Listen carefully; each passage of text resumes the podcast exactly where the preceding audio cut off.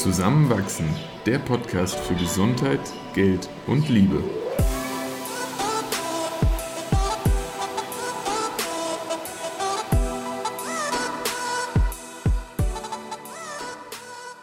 Hey Leute, ich bin ins Wohnzimmer von Christoph und Eva eingebrochen und habe mit Christoph eine neue Folge von Zusammenwachsen aufgenommen. Ohne Eva. Aber Christoph wird gleich zu mir kommen und wir werden über Bücher reden, die uns orgasmiert haben. Ja, wir sind durchgedreht bei diesen Büchern und äh, auch jetzt habe ich ihn verbunden, um dieses Intro zu machen. Und ihr müsst auf jeden Fall dabei bleiben, weil es ziemlich, ziemlich horny wird. Ich freue mich sehr, heute mit einem Freund hier auf der Couch zu sitzen. Und zwar einem Freund, den ich noch gar nicht so lange kenne. Wir haben uns im vergangenen Sommer zum ersten Mal getroffen. Vielleicht gehen wir da auch noch gleich kurz drauf ein. Ich sitze hier mit Caspar Maria Russo. Hallo, mein lieber Christoph. Schön, dass du hier bist. Ich freue mich sehr, ja. Und Lust hast, äh, dich einfach ein bisschen mit mir auszutauschen und äh, dir diesen Podcast zu bereichern. Ja, wir, wir, wir reden ja immer ganz viel, wenn wir spazieren sind. Ja, das, das, das haben wir professionalisiert in den letzten Monaten. Deswegen finde ich es ganz schön, dass wir jetzt auf der Couch sitzen. Wir saßen hier noch nie. Das letzte Mal, als wir hier saßen, hast du mich behandelt, oder? Äh, da, da hattest du keine Hose mehr an und äh, gesagt, du hast Rückenschmerzen. Und ich habe mir das mal angeschaut. Das begleitet uns mit, mit, der, mit der ohne Hose, ne? Irgendwie entsteht da ein Muster, ne? Ja. Weil das, das, das müsst ihr, ähm, damit ihr wisst, worum es geht. Also Christoph und ich haben uns kennengelernt und ähm, an der Donau und Christoph hatte keine Badehose. Und ich bin etwas schmächtiger als äh, ähm, nur geringfügig als Christoph. Und dann hat er meine Badehose angezogen und ist ins Wasser gegangen. Und dann war meine Badehose nass und ich war trocken und hatte dann eine nasse Badehose danach an. Von, also es begleitet ja, uns. Ja. Und wie geht es deinem Rücken eigentlich mittlerweile? Äh, gut, seitdem ich Yoga mache, gut. Yoga, da, da haben wir auch schon mal, habe ich mit Eva schon mal drüber gesprochen. Äh, hilft bei vielem, äh, ich glaube, noch unterschätzt. Ja, vor allem auch total doof gelabelt, stigmatisiert, als ob das irgendwie. Ja, zu esoterisch. Ja, es geht gar nicht. Ich finde es super anstrengend. Auch mhm. mein Vater immer. Äh, tut total gut ähm, machen. Vor, vor, allem verbindet auch äh, Kopf und Körper so gut. Also ich komme dann total raus und kann ja. meine, meine Hüfte öffnen. Ich finde tatsächlich auch Yoga macht während des Praktizierens gar nicht immer besonders viel Spaß aber danach fühle ich mich jedes Mal richtig gut. Ja, ja, ich kenne das. Ich freue mich auch immer auf Shavasana, auf die letzten. Ich oh, war ja, das immer etwas ja. länger als, als alle anderen, glaube ich. Ich liege dann da und könnte auch echt, ähm, ich könnte auch echt einschlafen. Es ist auch dann wirklich so ein, so ein gutes Ausgleiten und runterkommen. Ja, ja, das stimmt. Äh, ja, dadurch, dass wir uns einfach immer so gut unterhalten, kam, kam irgendwie dann der, der Gedanke mal auf, dich hier im Podcast einzuladen. Aber tatsächlich passt dein äh, Hintergrund, dein, dein studienbezogener Hintergrund auch wahnsinnig gut zu vielem, was wir hier schon mal hatten. Du studierst nämlich was im Moment? Ich studiere vergleichende Literaturwissenschaft. Ich bin im Master. Mhm. Ich äh, habe Germanistik studiert und ähm, bin jetzt, äh, ich bin im dritten Semester, ja. Genau, jetzt seit einem Jahr dann in Wien ungefähr. Seit 15 Monaten bin ich in Wien ja. und ich liebe diese Stadt. Ich laufe immer noch wie ein Fünfjähriger durch diese Stadt. Das tue ich aber auch nach viereinhalb Jahren. Also das, so das hört nicht auf. Es ist so, so schön. Das ist wirklich wahr. Ja. Und ich habe auch in den letzten Monaten, wo Spazierengehen nochmal eine andere Bedeutung bekommen hat, in, in meiner direkten Nachbarschaft Fassaden, Straßen, kleine Orte gefunden und entdeckt, die ich vorher in vier Jahren nie bemerkt habe. Ja, ja, total schön. Es gibt jetzt ein, ähm, ein, ein Buch beim Wagenbach Verlag, äh, der heißt ähm, Belanglose Bedeutsamkeiten. Und es geht um Kleinigkeiten, die in, der, die in jeder Stadt sind, die aber nicht auffallen, wie so Gullis. Und seitdem ist, äh, oder, oder ähm, Feuermelder. Und seitdem ich von diesem Buch gehört habe, und ich war ja gestern, ich habe das ja erzählt, gestern Abend auch äh, spazieren, ja. bin ich auch so ein bisschen durch die Stadt gelaufen, durch Wien, abends um 23 Uhr und guck so, sag mal, das ist mir ja noch nie aufgefallen. Also diese Kleinigkeiten, das war ganz toll. Aber es ist schön, wenn man dann in eine Stimmung kommt, wo man dafür noch ein Auge hat. Weil oft ist man ja mit einem Ziel irgendwo hin und, ja, und wenn ja. man dieses Ziel dann in dem Moment vielleicht nicht hat, dann, dann öffnet sich ja dieser, dieser Raum. Um sowas wahrzunehmen. Ja, ja, total. Und ich, ich merke auch immer, dass es, dass es gewisse Orte gibt, die ich immer wieder staunend anschaue oder mit Ja. diesem ersten kindlichen Blick. Also Mhm. vorm Burgtheater stehe ich und dann vergesse ich die Zeit oder so. Und, äh, und dann aber andere eben diese neben, vermeintlichen Nebensächlichkeiten, ohne die eigentlich eine Stadt gar nicht funktioniert, wie jetzt so ein Gully-Kanalisation, ähm, denen Wert zu schenken, die Dinge schön zu sehen, das ist ein toller neuer Blick, den ich auch gerade erst lerne. Und der Wert, den du dann aber zum Beispiel im Burgtheater beimisst, der liegt aber schon auch in dem Theaterdasein begründet, Ja, oder? klar, ja, klar, stimmt. Wir waren ja eigentlich gerade, wo, wo ich Oh, herkomme. wir, wir können abschweifen, so viel wir wollen. Ja, das stimmt, ja. Ähm, ich liebe das Theater, ich atme das Theater und eigentlich bin ich, bin ich, ich sag das immer so, das klingt vielleicht ein bisschen pathetisch, ich bin so ein bisschen vollgeklebt vom Theater. Und, und ähm, bin aber jetzt auch, wie ihr ja alle, äh, äh, seit zehn, seit zehn Monaten ohne Mhm. Theater. Und wie, wie hoch war so dein Theaterkonsum, kann man das sagen? Kann man sagen. Ist Vorher? ein furchtbares Wort, aber ich glaube, man kann es so sagen. Ich bin nach Wien gezogen und war bestimmt vier bis fünf Mal die Woche im, Jede Woche. im Theater. Ja, aber das liegt auch daran, man muss dazu sagen, ich bin 26 Ja. und ähm, das heißt, ich kriege noch 10 und Student. Ich kriege noch Karten für 10 Euro. Das ist in Wien wirklich sehr gut. Das ist in Wien gut. Deswegen muss ich schauen, wo ich ab Oktober wohne, weil dann bin ich 27, dann Mhm. muss ich äh, wieder in einer anderen Stadt leben. Ja, ich habe jetzt schon seit über einem Jahr diese Vergünstigung nicht mehr. Und manchmal tut es dann wirklich weh. Vor allem eben in Theatern, in Museen. Das sind ganz andere Preisklassen auf einmal. Ja, ja, als ich, als ich, es stimmt, ja, als ich äh, Richard Strauss gesehen habe in der Staatsoper, da ähm, habe ich nur diese 3,50 Karten für 3,50 Mhm.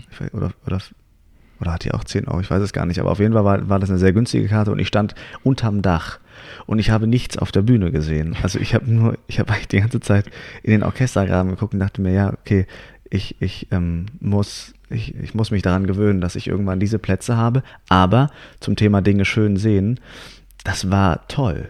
Also das war wirklich, ich war so fasziniert von, vom Instrumentarium, was ich da unten gesehen habe, dass ich, dass ich auch da einen, einen staunenden Blick ge- irgendwie erschaffen konnte, etablieren konnte.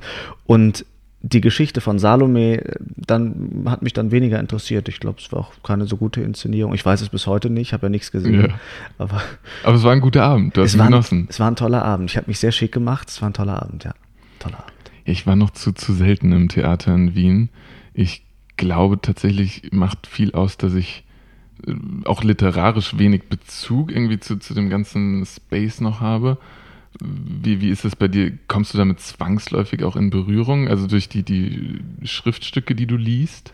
Oder ist es auch wirklich eine individuell aufs Theater zugeschnittene Begeisterung, die du einfach hast? Ich glaube, das, das befruchtet sich gegenseitig. Also ich merke, dass ich nach Wien gezogen bin und äh, so sehr aus meiner Blase diese Stadt wahrgenommen habe, dass ich dachte, in jeder Mhm. Wohnung seien Bücherregale.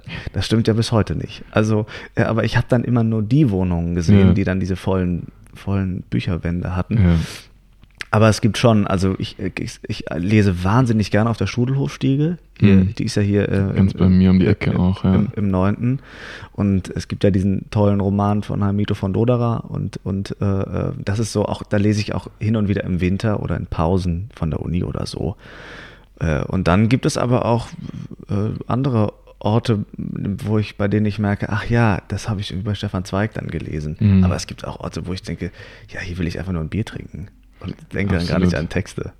Ja, Ich habe von Stefan Zweig die, die Schachnovelle dieses Weihnachten meinem äh, Vater geschenkt. Toll. Und er hat sie dann auch, glaube ich, in drei Stunden verschlungen. toll. Ach, das ist auch ein besonderes Buch.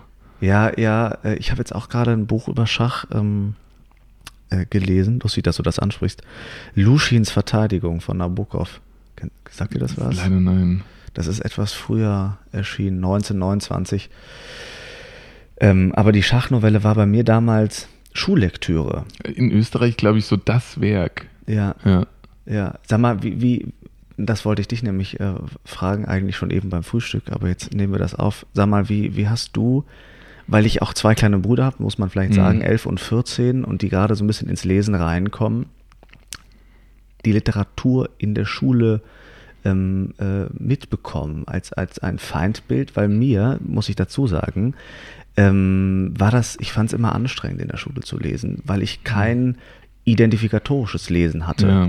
sondern nur, äh, ich habe dann Faust gelesen und, und Effi Briest und heute im Kontext der Emanzipation Mhm. äh, ist das, macht das mehr Sinn, Effi Briest zu lesen, Thema alte Männer stehen auf junge Frauen, Baron von Innstetten, äh, aber, aber damals habe ich dann irgendwie Hesse außerhalb gelesen Ja. und konnte dann so mich, mich dann mit dem Schicksal von dem Jan oder so identifizieren, weil da etwas angesprochen wurde, mich unversprachlichbar war davor. Du das- konntest da dein, deine eigene Haltung zu noch nicht in Worte fassen oder was meinst du genau? Ja, also mh, Demian und Emil Sinclair, ähm, die, diese Beziehung, die die beiden hatten äh, oder haben, ähm, da, da wurde so viel Emotionalität und so viel Fragen ans Leben, die ich auch in meinem Alltag ans Leben hatte, Mhm. gestellt, Mhm. dass ich gedacht habe, oh, die beiden schaffen etwas auszusprechen, was ich nicht schaffe auszusprechen. Und Ja. da, dadurch konnte ich mich damit so gut identifizieren. Und ich glaube, dass das bei vielen gar nicht der Fall ist, weil das habe ich ja auch außerhalb der Schule gelesen. Also die Leute, die dann solche Texte in der Schule lesen, Mhm. denken sich, ach toll, ich habe den richtigen Kanon vermittelt bekommen, aber ich habe einen Rotzkanon vermittelt bekommen. Also ich mag Fontane bis heute nicht Ja. und, ähm, und dachte, Goethe auch nicht und dachte mir, dass das ist, es ist total schade, wenn der erste Berührungspunkt Mhm. mit der Literatur mh, dieser, dieser, äh, dieser verpflichtende, kanonisch verpflichtende ist, äh, wo, man, wo man dann sagt, ja, aber das gehört zum Kanon, das musst du kennen ähm, und nicht der persönliche, der private, der, Ja. der, da wo man merkt, ich kann mein Leben auf diese Geschichte folieren. Ich finde find das beeindruckend, wie du das beschreibst und vor allem wie herrlich, dass du im Nachhinein dann diesen, ich hoffe, ich habe es richtig auch verstanden, diesen Ausgleich hattest, dir dann einfach das, was du brauchtest, fast schon selbst gesucht hast, über die Schule hinausgehend.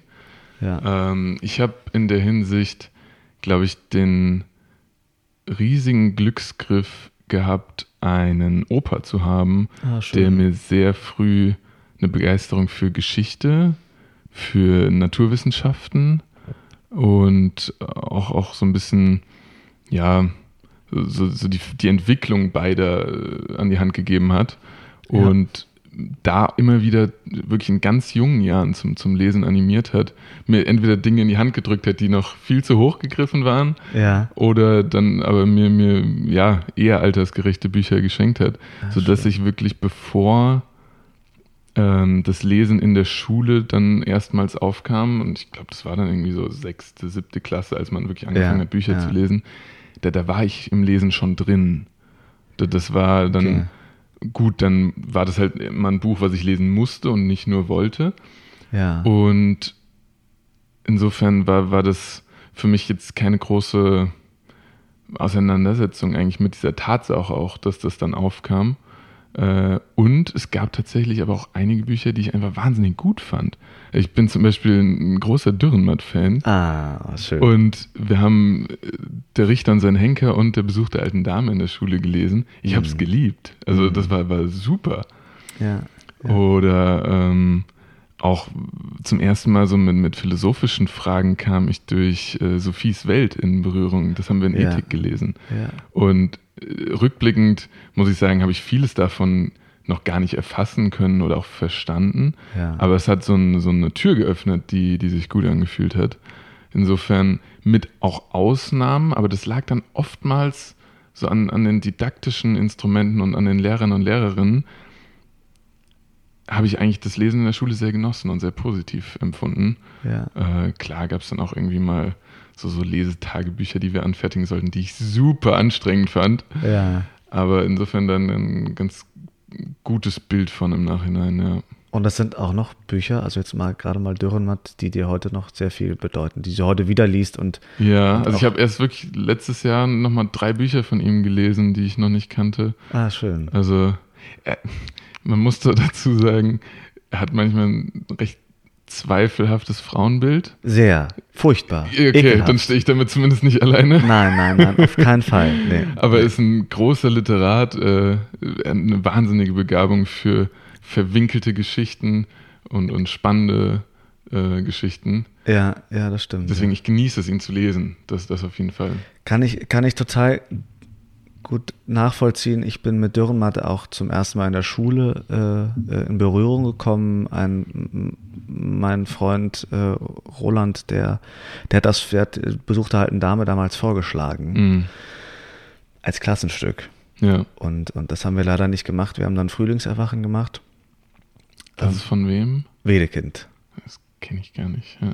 Mein Lieber. Oh, habe ich, hab ich was auf meiner Liste. Ja, das ist äh, ähm, für alle, die das auch noch nicht kennen, ähm, ein Stück, das 1891 rausgekommen ist und es geht zum Thema Identifikation. Es geht um junge Menschen, die sind 14, 15, die ihre eigene Sexualität kennenlernen. Mhm. Und das haben wir dann, das haben wir dann gespielt. Das war unser Klassenstück. Weil ich war Waldorfschüler. Ja. Ähm, habe ich das erzählt? Ich weiß es gar nicht. Nee, hätte ich jetzt gar nicht gewusst. ich, ich war ja. Waldorfschüler und da muss in der 8. und 12. Klasse muss man da ein Theaterstück machen. Und in der 12. haben wir Frühlingserwachen gemacht und da ähm, äh, gibt es eine Szene, wo sich Moritz, Moritz Stiefel, ähm, der bringt sich um in einem der hinreißendsten Selbstmordmonologe, die es in der Weltliteratur je, also die ist, die, sind- der ist so grandios. Ähm, er sagt, äh, ich, ich habe mich nicht aufgedrängt, ich habe keinen Vertrag mit dem lieben Gott. Mag man die Sache drehen, wie man sie drehen will, man hat mich gepresst. Ich war noch ein Säugling, als ich zur Welt kam. Meine Eltern mache ich nicht dafür verantwortlich. Und, und, und. Er bringt sich um. Ich habe seinen besten Freund gespielt, Melchior. Und, und ähm, dann liegt er, die Bühne war voller Torf. Äh, äh, ähm, So Schlamm. ja, oder? ja, ja, genau, ja. Und, und er liegt auf dem Boden und ist eigentlich tot. Und eine andere Schauspielerin, die hat Ilse gespielt damals, die hat ganz toll gesungen davor. Es hat mich so berührt, dass ich dann auf die Bühne gegangen bin und ich hatte Rolands Kopf in meinen Händen. Mhm. Und, äh, und Roland, weil er auch dieses Lied gehört hat, weil er natürlich nicht tot war, Ja. musste tot spielen, hat halt angefangen zu weinen. Und ihm liefen die Tränen als, als toter Junge praktisch runter. Während der Vorstellung. Während der Vorstellung. Das hat aber niemand gesehen. Nur ich. Weil er nach, nach, oben geguckt hat.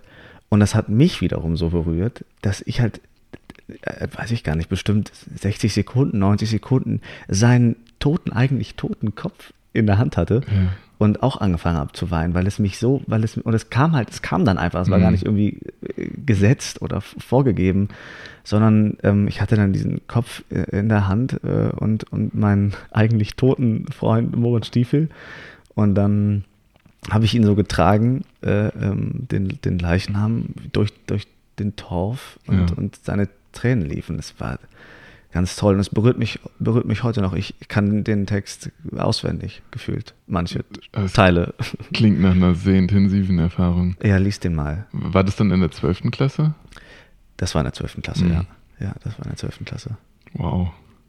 Ja, aber ich, ich bin immer wieder ja auch beeindruckt, wie viel du aus so Büchern mitnimmst. Also du, du, du scheinst dich auch einfach wahnsinnig intensiv mit vielem, was du liest, auseinanderzusetzen. Aber auch wenn du jetzt sowas zitieren kannst, ich finde das wahnsinnig beeindruckend und, und das ist so eine Fähigkeit, wahrscheinlich ist sie, wenn man, wenn man diese Begeisterung hat, wenn man, wenn man diese intensive Auseinandersetzung mit dem Stoff hat, jetzt gar nicht so schwer zu erlernen, aber so aus dem Stegreif passend etwas zitieren zu können, finde ich wahnsinnig gut.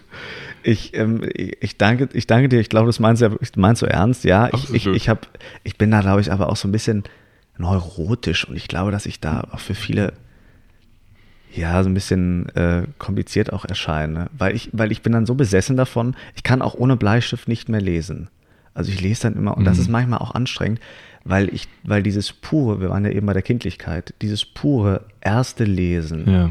Ähm, das hatte ich bei Orwell 1984, Mhm. ich habe das aufgesaugt. Und dann gibt es aber ganz tolle Texte, ähm, wie Diderot, Ja. Jacques der, du hast es ja auch gelesen, ne? Also Jacques sehr gute Fatalist. Empfehlung von ja. dir. Ja, Ja. Jacques der Fatalist und sein Herr.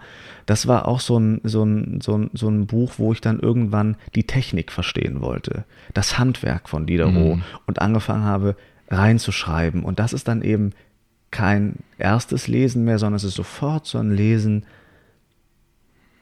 wie, wie wird das gemacht, was dort steht? Mhm. Warum steht das genau da? Wieso hat Hinrich mit Henkel das genau so übersetzt?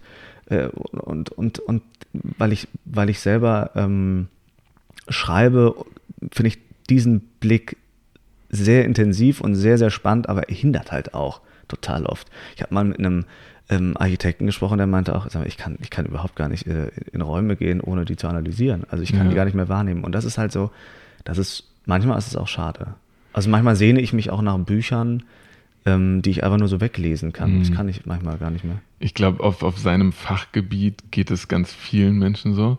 Also lustigerweise, mein, mein Vater ist Zahnarzt. Ja. Und wenn wir früher mal zusammen Fernsehen geschaut haben, dann kam ganz oft so in, in einer ganz banalen Szene, oh Gott, hat er schlimme Zähne. Ah, da echt? würde ich das und das und das machen. Ah ja, ah, super. Das war herrlich, ne? Ah, schön, Ir ja. Irgendwie früher bei Wetten Das kam ein Gast rein, erstmal Zahnstatus äh, examiniert. ja, Ähm, und, und ja, deswegen, ich kann mir gut vorstellen, dass du dann da auch ja eine ganz andere Sicht auf, auf alles, was du liest hast, als ich das habe, der ja doch irgendwie hauptsächlich zum Vergnügen liest. ja, ja.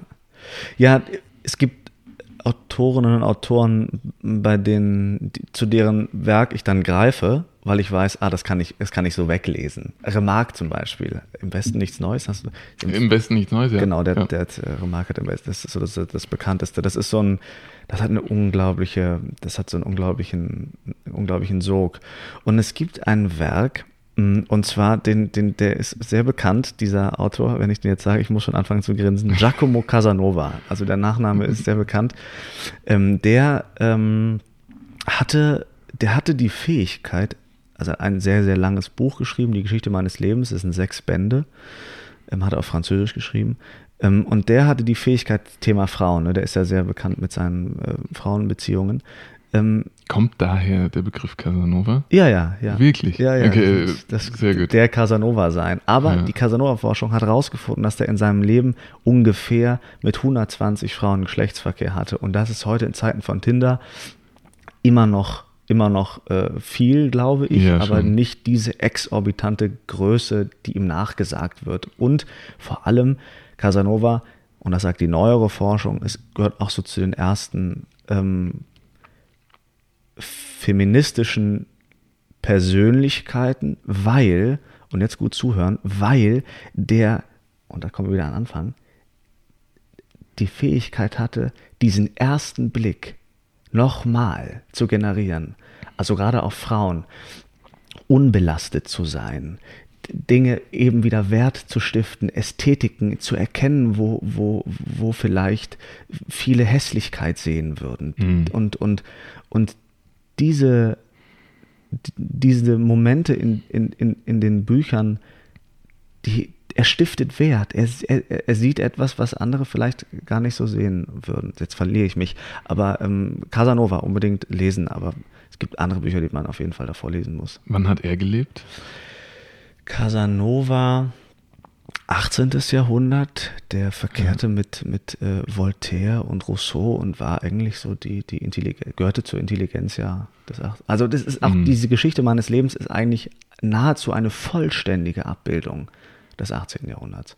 Aber ein autobiografischer? Autobiografischer Text, ja, ja. Spannend. Weil, weil wir da in, in vorherigen Folgen hier im Podcast sogar schon mal drauf eingegangen sind. Ähm, wie gehst du das Lesen von einem Buch an? Und wenn du, äh, vielleicht unterscheidet sich das ja auch, ob du das jetzt irgendwie für die Uni oder vielleicht auch mal wirklich nur zur Unterhaltung oder auf eine spezifische Fragestellung ähm, bezogen liest. Gibt es eine Art von Technik, wo du sagst, das ist mein Handwerk, wie ich mit einem Buch arbeite? Abgesehen davon, dass du jetzt was dran schreibst mit Bleistift.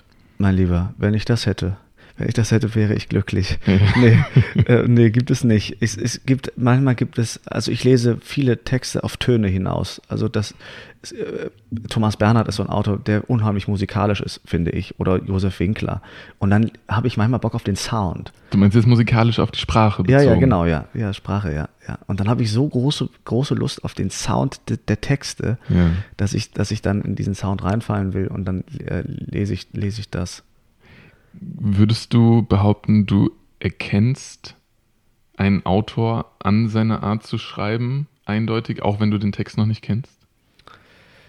Ähm, das ist echt Boah, das ist schwer. Äh, ich glaube nicht. Das könnte ich jetzt nicht sagen. Also ich, es gibt auf jeden Fall einen Unterschied zwischen einem langen Satz von Thomas Ja. Mann und Marcel Proust. Mhm. Aber ähm, äh, Thomas Bernhard ist, weil wir da eben waren, der ist unverkennbar. Ja. Also, äh, ähm, aber ich kann das, glaube ich, nicht bei allen. Annie Ernaux Ja, vielleicht. bei allen. Aber es gibt Nee, einen gewissen es Abdruck, es- ne? ja, ja. Eine gewisse Identität, die durchkommt. Ja, schon. Und ich muss auch dazu sagen, dass, es, dass ich viele Texte von dem Autor oder der Autorin äh, gelesen, gelesen haben muss. Ja. Auf jeden Fall, ja. Ja. Wenn es jetzt Wetten das noch gäbe, wäre das eine, eine sehr coole Wette. ähm, ich habe mal, hab mal überlegt, ich glaube, das war mal ein Trinkspiel an einem Abend, dass man sich erste Sätze vorliest Mhm. und dann muss man herausfinden, ähm, welch, aus welchem Buch ist alles gescheitert. Niemand hat Ah, irgendwas rausgefunden. Niemand hat irgendwas rausgefunden. Ja. Aber ich muss noch eine Sache zu, zu Casanova sagen, Alles. nicht, dass das jetzt ähm, ähm, irgendwie jemandem im falschen Hals ist, weil ich das Wort feministisch genannt habe. Ich glaube, aus heutiger Perspektive, also heute hat einfach der Begriff Feminismus eine Hm. andere und weitreichendere Bedeutung. Ähm, aber diese, diese, ähm, wenn man sich wirklich mal mit äh, Casanova auseinandersetzt, unabhängig von dem Label oder dem Schlagwort, Mhm. äh, das aus seinem Namen dann entwachsen ist, dann findet man da auf jeden Fall erste junge, infantile Anzeichen der ähm, Gleichberechtigung, ja. Ja, spannend. Vor allem, weil der Begriff, wie du sagst, ja ein sehr dynamischer auch ist. Also so wie zum Beispiel Digitalisierung vor 30 Jahren etwas ganz anderes in, Ja. in sich aufgenommen hat, als es das heute tut. Ja, Ich glaube, unter der, der Perspektive ist es wichtig, da das auch zeitlich dann einzuordnen. Ne? Ja, das ist, das ist ja toll. Ja, ich habe nämlich in den 70er Jahren äh, ist, sind manche ähm, Meteorologinnen und Meteorologen davon ausgegangen, dass es eine neue Eiszeit kommt. Also es gab zwei Positionen. Ja. Die einen haben gesagt, es gibt eine neue Eiszeit, die anderen haben aber gesagt, oh nein, es ist Klimaerwärmung. Und sogar ähm, Carter in Jimmy Carter in Amerika wurde beraten, Nixon auch. Ja. Der muss aufpassen, ne? Es könnte ja eine neue. Eis, neue Eiszeit kommen. Und heute geht man einfach von einem, von einem anderen äh, Ja. Konsens aus. Ich wollte das jetzt gar nicht auf den Klimawandel beziehen, aber ich habe eine Frage an dich und die interessiert mich nämlich sehr, Okay. die Antwort. Ähm, ich habe an Weihnachten, ähm, ich komme nämlich aus Hamburg und da sehe ich meine Eltern immer wieder an Weihnachten, weil ich sie da besuche, meine Eltern gefragt, welche Texte oder welche Romane Mhm. ähm, aus deren Kindheit oder aus deren Zeit des Erwachsenwerdens für sie wichtig ist, sind. Ja. Und da haben die mir Texte genannt, ich habe sie gelesen und ich habe meine Eltern besser verstanden. In, Ja. ihrem, in, ihrem, in ihrem Handeln, in ihrer Sicht auf die Welt. Und mir tat das total gut, äh, den Weg zueinander zu verkürzen. Hast du das? Hast du mal deine Eltern gefragt? Kennst du Bücher, die, die denen wichtig sind? Das wäre wirklich eine sehr spannende Frage und das sage ich vor allem deswegen, weil ich diese Frage noch nicht gestellt habe. Mhm. Und ich bin jetzt gerade bei mir selbst am Überlegen Mhm. und äh, finde es keine einfache Frage. Also ich werde diese Frage auf jeden Fall mal meinen Eltern stellen und bin neugierig, was da kommt. Ja. Ich habe gleichzeitig, während ich jetzt dann bei mir selbst drüber nachgedacht habe, auch äh, überlegt, okay, müsste ich nicht eigentlich ganz spontan jetzt antworten, weil ich mir sonst wieder ein Konstrukt zusammenlege. Mhm. Ja, ich möchte, dass dieses Buch eine große Rolle gespielt hat. ja. Ähm, aber ja, deswegen, ich, ich kann, kann da jetzt gar keine klare Antwort drauf geben, weil, weil das bei mir noch nicht aufkam. Ja. Aber also jetzt, ich kann sie einfach mal aus meiner Sicht beantworten. Ja. Ähm, ich habe, glaube ich, wirklich überdurchschnittlich viel historische Romane gelesen. Mhm. Also ich habe sehr viel ähm, Romane so, so in der Zeit des Zweiten Weltkriegs angesiedelt auch gelesen. Also zum Beispiel die große Reise des Jakob Stern. Ähm, ein bisschen vergleichbar mit äh, Der Junge im gestreiften Pyjama. Ja, ja, Ähm, d- d- das sind so Bücher, die mir wahnsinnig intensiv im, im, im Kopf geblieben sind, weil ich viel mit meinem Opa auch wieder über diese Zeit einfach gesprochen habe. Ja. Ähm, dann über solche Bücher dann nochmal einen, einen anderen Zugang auch gefunden habe. Ich hatte dann auch später ähm, Leistungskurs Geschichte in der Schule. Ich hatte zeitweise die verrückteste Kombination. Ich hatte Physik und Geschichte als Leistungskurs. Ich glaube, das gab es vorher auch noch nicht. Ja, ja, schön. Ähm, und dann aber auch wieder so, so rein fiktionale Bücher, zum Beispiel, äh, nicht, kennst du die, die Reihe Atem ist faul? Nee, kenn Das ist so, ein junger Meisterdieb äh, über, ja, über mehrere Bände hinweg verschlungen als Kind und irgendwie so, so kommt mir immer in den Kopf, wenn ich an, an Bücher meiner Kindheit denke, dann Ah, wird es irgendeinen Abdruck hinterlassen haben. Ja, Ja, ich glaube, Harry Potter könnte jetzt auch fast jeder irgendwie nennen. habe ich jetzt- nicht gelesen. Wie? Oh, Wie? Oh, oh ich, ich, oh, Nie gelesen? Nein, nein, nein, habe ich nicht gelesen. Ich, ich werde schon rot. Ich habe Harry Potter nie gelesen. Ich habe auch nie Herr der Ringe gelesen. Herr der Ringe habe ich tatsächlich nicht zu Ende gelesen, weil ich in einem Alter war, wo mir das Buch zu, zu anstrengend war. Ah, okay. Und dann irgendwann habe ich die Filme geschaut, finde die unglaublich gut. Und dann kam es aber nie mehr zum Lesen des Buches.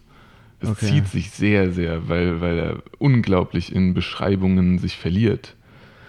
Aber Harry Potter kann man mal. Hast du die Filme gesehen? Ja, also ich- kennst du die Story? Doch, doch, ich kenne, ich kenn, klar, Ja, ich ja. mag die Filme auch sehr ähm, und ähm, ich, ich äh, habe dann auch mal einen Film mit Daniel Radcliffe äh, gesehen, Kill Your Darlings, und der ist und habe gesehen, ah, das ist so ein toller Schauspieler, auch unabhängig von diesem Harry Mhm. Potter Bild, dass der, dass der so, dem das so ange, an, angehängt wird. Ähm, ich kenne die Filme, ich habe sie mehrmals gesehen und viele Freundinnen und Freunde von mir sagen, Kaspar, du musst das auf jeden Fall lesen. Eigentlich schon. Und, und, und jedes Mal sage ich, ja, ich, ich buche bald die Hütte, wo ich dann alle sieben Mhm. oder acht sind das, ich weiß es gar nicht, Sieben Bücher, acht Filme. sieben Bücher, acht Filme sie, wo ich die dann auch mal lese. Und ähm, ich habe auch mal reingelesen und da ähm, hat mir das, also syntaktisch war das schön. Also es war gut, gut gestaltete Texte. Ja, es ist halt vor allem diese Welt, die kreiert wird, die einen in, in den Bann zieht. Ja. Es ja. wird, und, und da wirst du dich irgendwie besser noch auskennen, nie für, für das Schriftstück einen großen Preis gewinnen. ja. Aber die Welt, die aufgespannt wird, ist halt herrlich. Ja, toll, sich ja. da zu versenken, ist ja einfach ein Genuss. Ja. Jetzt sag, aber, siehst du wieder eine Lücke. Ich, ich werde die Lücke irgendwann füllen. Das ist keine äh, Lücke, die, die es jetzt zu verurteilen gilt. Aber man handelt die ja auch in Stockholm für den Nobelpreis. Ja, wirklich. Ja. Und wenn man, wenn man darauf achtet, was Alfred Nobel gesagt hat, ähm, wofür der Literaturnobelpreis äh, vergeben werden soll, und zwar immer nur für Werke, die die Gesellschaft, vereinfacht gesagt, Mhm. besser machen. Mhm. Und Peter Handke hat die Ja. Welt mit seinem Wert nicht wirklich besser gemacht, aber Joanne K. Rowling hat mit Harry Potter Ja.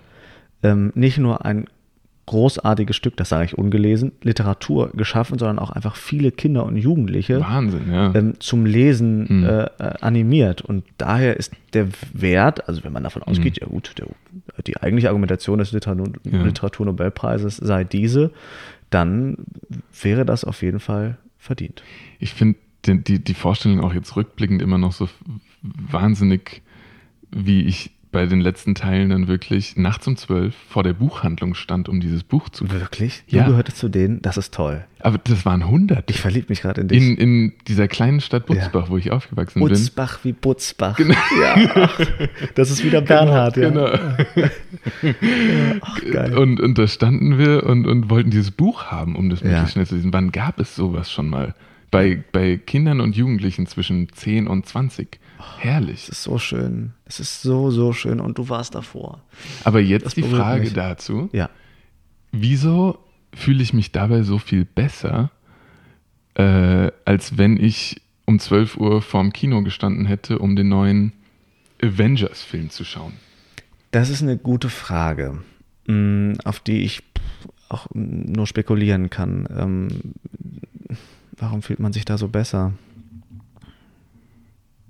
Vielleicht hat das immer noch so eine sehr äh, ähm, mittelalterliche Komponente, weil man, weil man diesen Alphabeti Alphabetisierungsgrad äh, immer noch im Hinterkopf hat und man denkt, das Lesen sei eine elitäre Mhm. äh, Hochkultur. Ja. Und wenn man auf die Straße geht, dann ist Lesen ja leider sehr, sehr f- viele nur, die auch zu Hause mit Büchern mal in Kontakt gekommen sind. Also dass diese Blase Mhm. immer noch eine recht dicke Membran hat. Und deswegen ja. hat auch der, hat das Buch vielleicht, ich weiß es auch nicht, ist eine gute Frage, ähm, noch diesen, diesen hochkulturellen Wert, obwohl ich das halt für Quatsch halte. Ne? Also ich höre meinen, meinen Mitbewohnern ähm, so gerne zu, wenn sie sprechen und die lesen mhm. kein einziges Buch. Ja. Also der eine hat mal gesagt, lesen macht dumm, aus Gag. Mhm. Ähm, und dann kommen wir irgendwie von der Donauinsel und äh, das Wort weggeschädelt kommt im Satz vor. Und das finde ich so literarisch, ich finde das so geniales toll. Es ist ein geniales Wort. Der war einfach so voll, der hat so viel gesoffen, der war am nächsten Tag weggeschädelt. Und daraus Literatur zu machen, ja. ich glaube, dass, dass Literatur in, in allen und aus allen heraus mhm. entsteht. Mhm. Definitiv. Ja. Nur, dass es halt dieses, dass, dass eben dieses Schlagwort der Hochkultur gibt mhm. und deswegen mh, mm, mh, mm, für viele nicht erreichbar. Ich habe jetzt auch in, in, in Zeiten der Corona-Diskussion ganz oft gehört, ja, aber du hast das ja jetzt gelesen oder so. Mhm. Und da denke ich mir, hör mal, die Buchhandlungen sind frei. Da kann jeder, jede reingehen und sich ein Buch holen und sich informieren. Sollte man meinen. Das ist eigentlich ein sehr demokratisches äh, Oder, also, Prinzip. Ja. Genau. Also das ist ja nicht, äh, ich gehe da jetzt nicht hin, weil ich äh, einen Schnurrbart habe, mhm. sondern ich gehe da hin, weil ich Bock habe, da hinzugehen. Und können ja alle hingehen. Ja, also wenn, wenn ich mir die Frage stelle, dann, dann kommt bei mir oft auch so eine, eine, ja doch irgendwo auch medizinisch behaftete Erklärung, dass wir halt diese Befriedigung über einen längeren Zeitraum hinweg, was bei dem Lesen von einem Buch eben geschieht, gar nicht mehr äh, ja, erfassen können. Wir, wir brauchen das Dopamin schneller. Mhm. Und das kriegen wir halt bei einer 5-Minuten-Zusammenfassung auf YouTube schneller. Ja. Und das bekommen wir bei einem Spiel auf dem Handy schneller. Ja. Und beim Scrollen durch Instagram sowieso. Ja. Ich glaube tatsächlich, es macht viel aus. Ich glaube auch. Ich glaube, dass die Aufmerksamkeitsspanne, das sehe ich auch bei meinen kleinen Brüdern, wenn die irgendwie bei TikTok sind. Ich habe die App nicht, hm. aber ich gucke da hin und wieder mal drauf und dann gehen die ja eigentlich noch mit dem Daumen nach oben. Ja, ja das ist und, wie die Slotmaschine im Casino. Genau, genau. Und, und ähm, ich glaube, Godard hat das mal gesagt. Woher nehmen wir nur all unser Nichtwissen? Also, ich finde das ganz toll, weil es, weil es produziert eigentlich nichts. Mhm. Dieses, diese Videos, ja. man erinnert sich am Ende des Tages kann, an kein einziges Nein. Video, weil wir nur noch Inhaltsangaben haben, aber keine Kontexte. Mhm. Also wir können unheimlich schwer ähm, nur noch kombinieren. Ja. Kann ich jetzt auch nicht für alle sagen, aber, aber mir fällt das gerade bei den beiden auf und das wird jetzt wahrscheinlich als kulturpessimistisch ähm, abgetan. Hm, vielleicht ist es aber auch eine neue Chance. Ich, ich weiß es nicht, aber ich höre von vielen auch, oh nee, ein Roman mehr als 200 Seiten will ich eigentlich gar nicht lesen. Mhm. Und ein sehr guter Freund von mir hat, hat äh, mal das auf den Punkt gebracht, dass das, das gab das Buch, dann hat der Film das Buch abgelöst und dann hat das der Computer das, den Film abgelöst ja. und äh, irgendwann halt diese Handyspiele und jetzt die sozialen Netzwerke. Mhm. Und man merkt, dass die Informationsspanne äh, immer kürzer wird. Ja. Und na klar, Bücher, Filme, das existiert gerade alles parallel. Mhm. Das ist mir ähm, auf jeden Fall bewusst. Aber trotzdem werden die, ähm, die, die, wird der Content immer schmaler. Er wird mhm. immer, der ist so eingeschmälert. Der ja. ist wie so ein, wie so ein klein, durch ein kleines Röhrchen geht er durch und, und dann braucht das nur noch so eine Überschrift und wir fühlen uns informiert. Ja, und, und haben direkt eine Meinung dazu. Ja, genau. Auch. Meinung, genau, Meinung gibt es ja heute zuhauf. Überschrift Mann tötet Frau. Ah, super. Dann habe ich, hab ich jetzt auch eine Meinung dazu. Furchtbar sind diese Differenzkriterien Homosexueller. Das finde ich ja, ja. ich habe noch nie gelesen, Heterosexueller tötet. Nein, so, so wie mit 28-jähriger Immigrant tötet. Ja, das interessiert mich ja. ja. Also, als ob, als ob dein Genpol weiß, wie aggressiv du bist. Macht doch überhaupt gar keinen Sinn. Absolut nicht. Ja. Naja. Ich muss mir ja fast anlasten. Das habe ich irgendwie heute zum ersten Mal so richtig erfahren, dass du selbst so viel produzierst auch. Ähm, hast du da ein konkretes Ziel? Schreibst du, was dir in den Kopf kommt? Hast du gerade aktuelle Projekte? Wie sieht das aus? Ähm, ich muss gestehen, mein lieber Christoph, dass ich äh, letztens, äh, dass ich diese, diesen Satz, ja, ich schreibe auch, ich tue mich damit total schwer, weil mhm kein Buch von mir draußen ist, weil ja. ich immer nur, weil ich eine Reihe an Absagen kriege. Klar, mhm. in 20 Jahren ist das nett zu erzählen, ach ja, aber damals, da habe ich ja nur. ähm, das Scheitern haben wir ja letztens auch drüber gesprochen, ist im Nachhinein immer erzählenswerter mhm. als im Moment des Scheiterns. Ähm, und äh, ja, ich arbeite äh, an einem erzählenden Sachbuch über äh, kritische Männlichkeit, beziehungsweise darüber, wie ich selbst ähm, meine großen, großen Schwierigkeiten mit dem äh, chauvinistischen Patriarchat hatte und habe mhm. und das auch äh, bei jungen Männern, wie ich das bin, aber eben auch bei Jungs äh, von Anton und Luis, meinen Brüdern, ähm, beobachte. Anton will groß und stark sein und äh, pumpt vor sich hin. Mit, schon mit zwölf Jahren hat er angefangen, irgendwie, weil der ähm, recht klein ist für sein Alter so und seine Freunde beim Fußball schon Bartwuchs haben. Und ich glaube, da gibt es ganz viel zu sagen. Und jetzt äh, fahre ich aber ähm, heute Abend äh, nach Südtirol und ähm, weil ich da ein Stipendium habe äh, für ein Buch ähm, mit dem Titel Ein Spielmann jagt den nächsten, da setze ich mich wenn man das so sagen kann, literarisch ähm, mit, mit den Menschenrechten auseinander. Das ist auch von der Schweizerischen Gesellschaft für die Europäische Menschenrechtskonvention. Und äh, es geht um einen verwirrten, alten, weißen Mann, der denkt, er sei Bürgermeister und der will für seine Wiederwahl das Vergessen lernen. Das klingt erstmal sehr, ja, man, man weiß es noch nicht in den Kontext reinzupacken. Ja, ich habe, ähm, ich beschäftige mich seit so vielen Jahren mit dem Nationalsozialismus und mhm. du weißt ja auch, ich schreibe meine Masterarbeit über den ähm, totalitären Staat in der Literatur und äh, immer wieder begegne ich dem Vergessen und der Geschichtsklitterung. Gerade hier in der Zweiten Republik in Österreich ja. äh, gab es ja nach 45 diese, dieses Diktum, Österreich trägt keine Schuld ja. am ich höre heute noch oft, dass Beethoven Österreicher und äh, Hitler Deutscher war. Ja, also. genau. Ja, mhm, schön.